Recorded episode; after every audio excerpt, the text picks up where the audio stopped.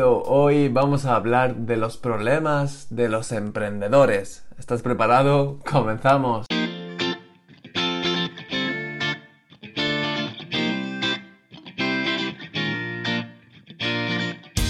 Vamos a hablar concretamente de unos 4, 5, 6 problemas principales que tienen la mayoría de gente a la hora de empezar a emprender. Son problemas que son muy comunes entre todos ellos y además algunos considero que tienen fácil solución o que al menos no son tan problema como pueden parecer a priori. Así que ya no solo vamos a enunciar, enumerar y contar cuáles son esos problemas, sino que obviamente también vamos a dar la solución o al menos vamos a intentar dar varias pautas para cada uno de ellos. Como sabes, estás en Frena Informa, el podcast donde empoderamos a personas y emprendedores a través del conocimiento.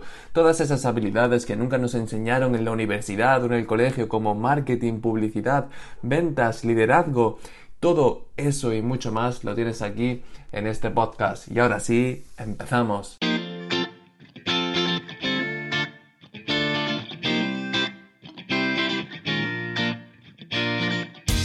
Si tuviera que enumerar estos problemas, los he resumido en cuatro principales. Los tengo aquí en mi ordenador y serían la falta de conocimiento o formación, el no saber qué hacer a la hora de comenzar nuestro negocio, no tener ese conocimiento, no saber cuáles son los pasos que debemos seguir para llevarlo a cabo.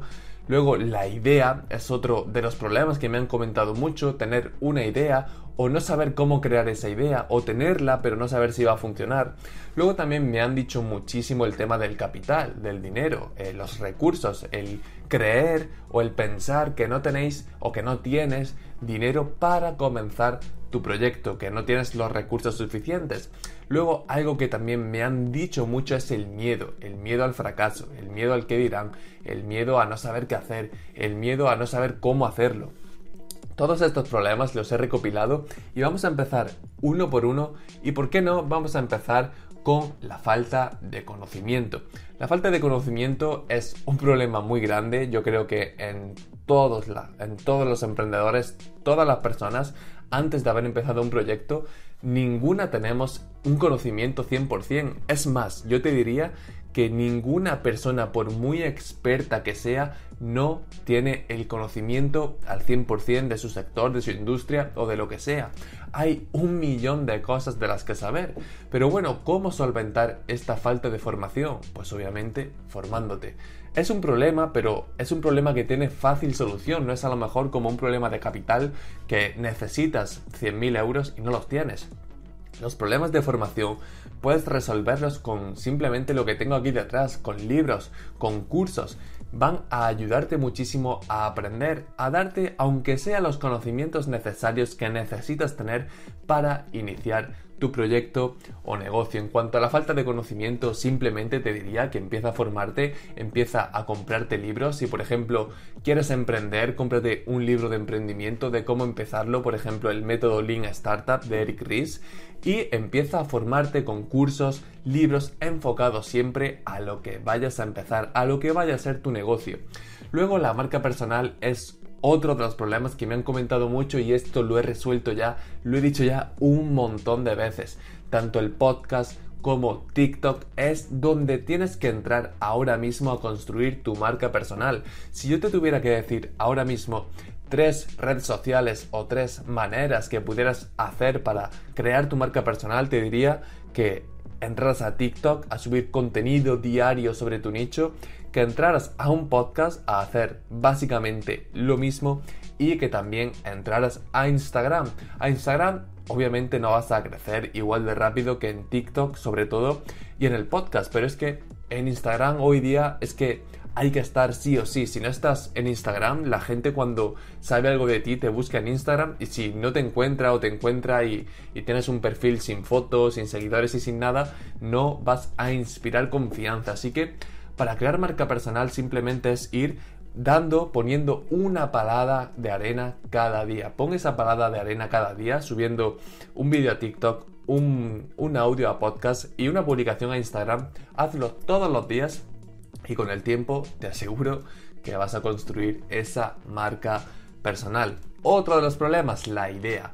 la idea. Oye, mi idea no sé si va a funcionar, mi idea mm, no sé, no, tengo la idea. Al final, aquí hay dos formas de, de enfocar esto. La primera de ellas es, si tienes una idea y no sabes si va a funcionar, saca un PMV, un producto mínimo viable, o lanza un beta tester, un grupo beta. ¿Qué quiere decir esto?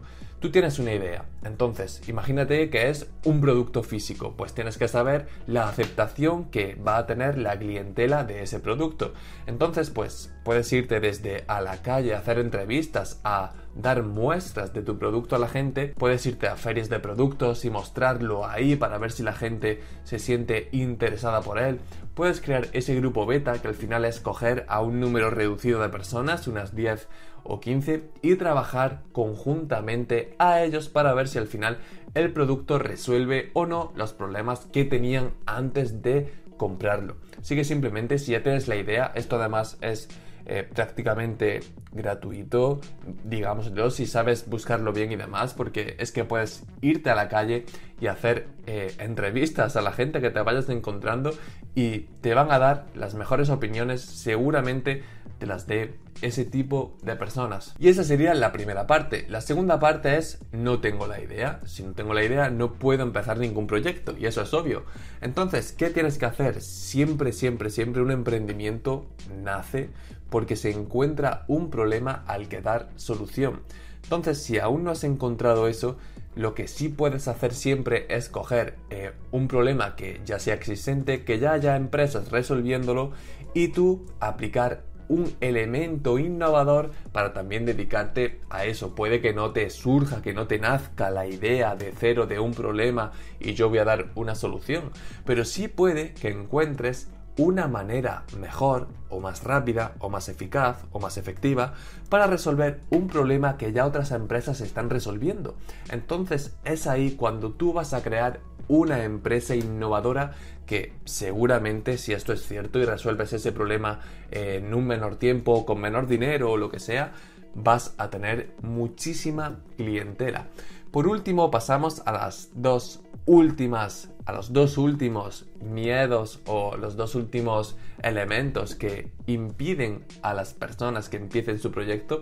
Uno de ellos es, como hemos dicho al principio, el capital, la falta de dinero. Y esto de nuevo depende. Si tú quieres empezar un negocio online, eh, puedes hacerlo justo como me estás viendo a mí desde casa, un ordenador, una conexión a internet y nada más.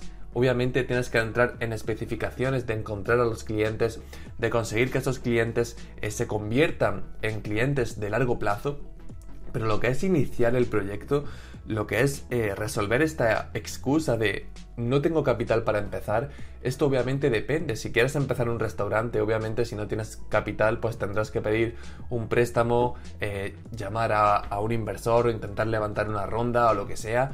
Pero yo te diría que para empezar no te metas en, ese mundo que es muy complicado porque si te metes de repente de no haber hecho nada nunca a un negocio tradicional, a un negocio con stock, con, trabajadores, con proveedores, te vas a volver loco. Yo empezaría eh, poco a poco y si te gustan los negocios digitales ya te digo que no te hace falta ningún tipo de inversión. Si ya tienes un ordenador, si ya tienes una conexión a internet, ya puedes tener tu propio negocio, trabajar como freelancer desde tu propia casa ofreciendo servicios. Y por último, el miedo, el miedo en general, el miedo al fracaso, el miedo a empezar. Yo te diría que, que más miedo deberías tener a vivir con arrepentimiento. Más miedo creo yo que deberías tener de no eh, tomar acción y de no hacer en tu vida lo que realmente quieres hacer. Porque al final el miedo yo creo que, que es algo que nos frena porque tenemos en nuestra cabeza siempre lo que puede salir mal, pero déjate de centrarte en eso y enfócate en todo lo que podría salir bien y en cómo sería tu vida cuando todo eso acabe saliendo bien. Obviamente si, si nuestra psicología, y de hecho eso lo hablamos en un vídeo de psicología, te lo dejaré en las tarjetas, si nuestra psicología está basada en la negatividad, en, en cosas limitantes, obviamente nuestro miedo además va a ser mayor porque nosotros mismos estamos como autoalimentándonos a que ese miedo se haga mayor y vaya a más. Pero ya te digo, de esto es algo que tienes que olvidártelo y fracasar, te lo digo desde ya, vas a fracasar. Yo he fracasado, sigo fracasando, fracasaré, pero eso es algo que nos pasa ha pasado y que pasará a todo el mundo que inicie un proyecto. Así que eso no debe ser una excusa o, o, un temor a la hora de empezar, ya que es algo que les ocurre a todos. Y te diré algo, el fracaso, cuando te ocurren esos fracasos, esos obstáculos, es cuando más vas a avanzar, es cuando más vas a aprender. Y te aseguro que cuando tengas ese fracaso y pase un tiempo, te va a llegar algo muchísimo más grande que lo que querías conseguir habiendo fracasado eso anteriormente que estabas haciendo. Así que este miedo al fracaso no puede ser un obstáculo, el miedo en general no lo puede ser porque como te digo, más miedo debería darte llegar a tener una cierta edad y a preguntarte a ti mismo qué hubiera pasado si hubieras empezado ese proyecto que tenías tantas ganas de empezar.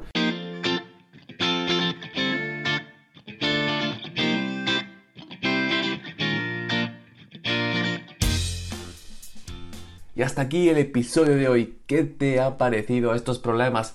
¿Tenías alguno de ellos? Si es así, si has llegado hasta aquí, hasta el final, ¿por qué no vas a mi Instagram arroba franjmartos y déjame ahí tu opinión o comparte este podcast si te ha gustado y sobre todo síguenos en la plataforma desde la que nos estés escuchando y como siempre espero que el día vaya genial y nos vemos en el siguiente.